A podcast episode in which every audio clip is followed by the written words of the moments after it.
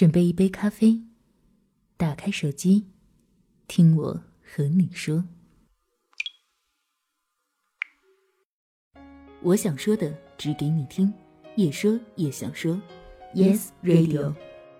生活那么难，我为什么还是拒绝一份安稳的工作？作者：米格格。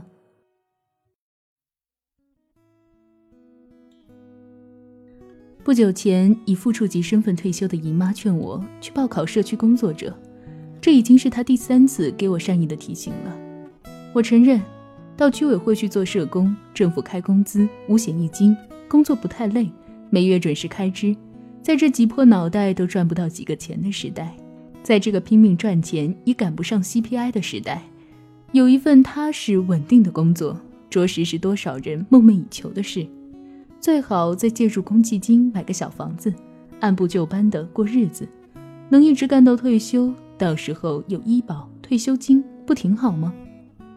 姨妈的人生走的就是这条路，先是从政府部门的小职员做起，后来成为计划生育主任，再到后来做了副镇长，一路到了退休，她觉得这样的生活挺好，所以在给子女后辈建议的时候，总会让我们安安稳稳的过时光。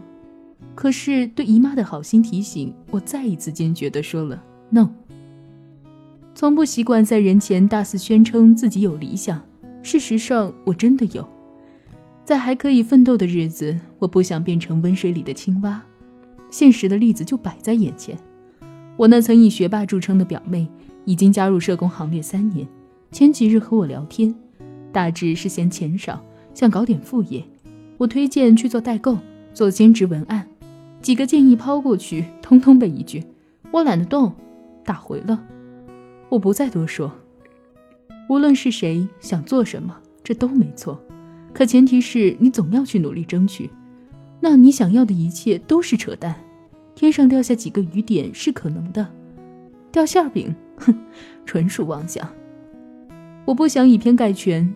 有些人喜欢过踏踏实实的小日子，安稳的工作是不错的选择。也有人在安稳中谋求发展，我也为之点赞。至于我，为什么拒绝一份安逸的工作？一不是嫌工资低，二不是自持清高，只是当我现在还有力气去追寻理想的时候，当我的人生还有无限可能的时候，我不想就这样放弃。我想试试。更重要的是，我也害怕自己会在安逸中被体制化。什么是体制化？《肖申克的救赎》里有一处令人震惊的情节：在监狱里服刑多年的老布，终于在暮年之时走出了高墙，重获自由。对于一名在押的犯人来说，重获自由该是多么兴奋而激动的事。然而，这样的观点却被老布的选择彻底颠覆了。走出肖申克不久，老布在一间狭小的房间里上吊自杀了。谁也没想到。老布竟然以如此震撼人心的方式退出了人生的舞台。瑞德说：“老布是被体制化了。所谓体制化，放在肖申克监狱这样的环境下，就是起初你讨厌他，然后你逐渐的习惯他，足够的时间后，你开始依赖他。可怜的老布在肖申克度过了五十年，几乎就是一生的时间。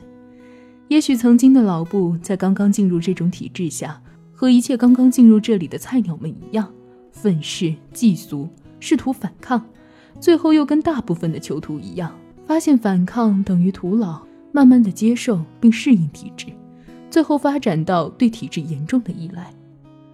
老布的灵魂和肉体都已经完全被体制化了，在垂暮之年却被放逐出体制之外。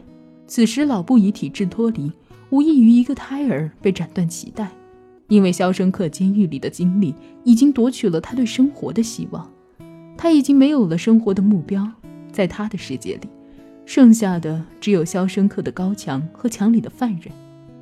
离开了肖申克，布鲁克斯也就失去了整个世界，他的人生没有了任务，也没有了玩下去的动力。体制化实在太可怕，它一刻不停地侵袭着你的身心，就好比慢性毒药。一旦发作，不可回头。有一本关于纳粹集中营的回忆录中写道：解放的时候，美军发布了一条命令，不能给他们太多食物，因为放出来的囚徒面对充足的食物可能会被撑死。失去了食物太久，胃已经对食物消化不良。哼，其实人何止是会对食物消化不良，还有很多东西，自由、希望、理想、勇气、安逸等等。就像卡夫卡说的那样，人的一生就是在找一个笼子，找到之后，找到之后，把自己蹲进去，然后才觉得这很安全。如果安迪也麻木，被体制化。他的结果比老布好不到哪儿去，所幸他和老布不一样，他知道有些东西是石墙管制不住的，比如心灵，比如希望。他时刻保持住清醒和内心的柔软，为了通往太平洋海岛的远路筹划着，所以他的人生游戏玩得比老布精彩。我是个自由职业者，我喜欢做设计，我在一年十二个月里从来不让自己闲下来。在自由中保持一份自律，我能够做到。我在打拼中认识了各种各样的人，也获得了难以用语言表达的存在感。生活是很难，我要自己交纳社保，我要自己寻找业务，我要加班加点赶制东西，我要半年甚至一年才能收到回款，真穷的时候就剩下几百块钱。但我喜欢这种在路上的感觉，喜欢为了梦想义无反顾的自己。我不想年轻的生命被安逸卡住，待到有一天躺在摇椅上，感慨着还有那么多未完成的梦，仅此而已。